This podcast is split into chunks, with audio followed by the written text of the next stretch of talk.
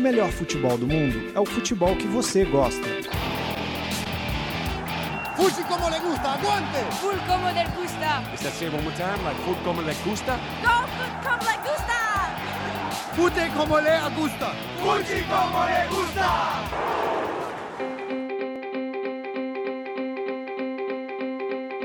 Definição como le gusta. Chegou ao fim a janela de transferências do verão europeu. Durante o período, chamaram a atenção os valores exorbitantes de algumas negociações. Só os clubes da Premier League gastaram mais de 4 bilhões de reais, maior marca registrada por uma liga na história. Pogba, reforço do Manchester United, foi o que mais contribuiu para essa estatística. 378 milhões foi o que o time inglês gastou para tirar o craque da Juventus, configurando a maior transação do futebol mundial. Parte dessa bolada, 322 milhões, a velha senhora investiu em Higuaín, artilheiro que agora faz parte do top 5 das contratações mais caras de todos os tempos.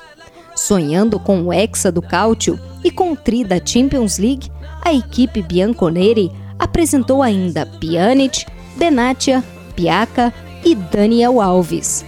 Acostumado a gastar feito louco, o Real Madrid foi uma das equipes mais econômicas. Nessa janela, gastou apenas, entre aspas, 133 milhões de reais pelos passes de Álvaro Morata e do chileno Sérgio Dias, que com apenas 18 anos é considerado o novo Cunagüero.